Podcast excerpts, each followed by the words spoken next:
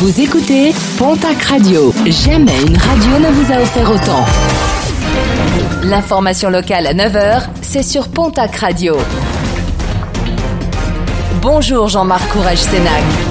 Très belle matinée. 12 et 30 mois de prison. Verdict du tribunal de Dax qui jugeait deux hommes de 22 et 26 ans. Des hommes poursuivis pour avoir violemment frappé un jeune homme de 19 ans. Un règlement de compte sur fond de trafic de stupéfiants. La victime a dû subir trois interventions chirurgicales. Une agression qui lui avait valu 60 jours d'ITT.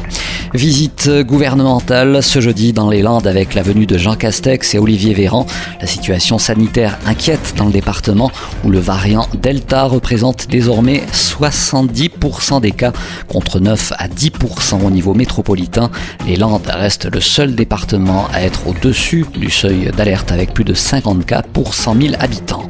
En sport, rugby, une recrue de choix pour l'US Dax avec l'arrivée du troisième ligne néo-zélandais Alex Tulou. Le joueur qui arrive de Lyon s'est engagé pour une saison avec les Rouges et Blancs. Également officialisé hier l'arrivée pour deux saisons du pilier portugais Diogo Ferreira. Du côté de la section paloise, cette fois-ci, le club vient de libérer son ailier Attila Septar. Attila Septar qui euh, finalement jouera la saison prochaine du côté de Toulon. La section qui récupère de son côté l'ailier toulonnais Daniel Ikpefan pour les deux prochaines saisons. Une bonne nouvelle pour l'emploi, la direction régionale d'Enedis Pyrénées et Landes recherche plusieurs postes, des contrats en alternance, mais aussi des CDD ou en intérim. Pour en savoir plus sur les postes proposés, direction le www.enedis.fr slash recrute. Et puis la non-tenue des fêtes de Bayonne attriste les festaires.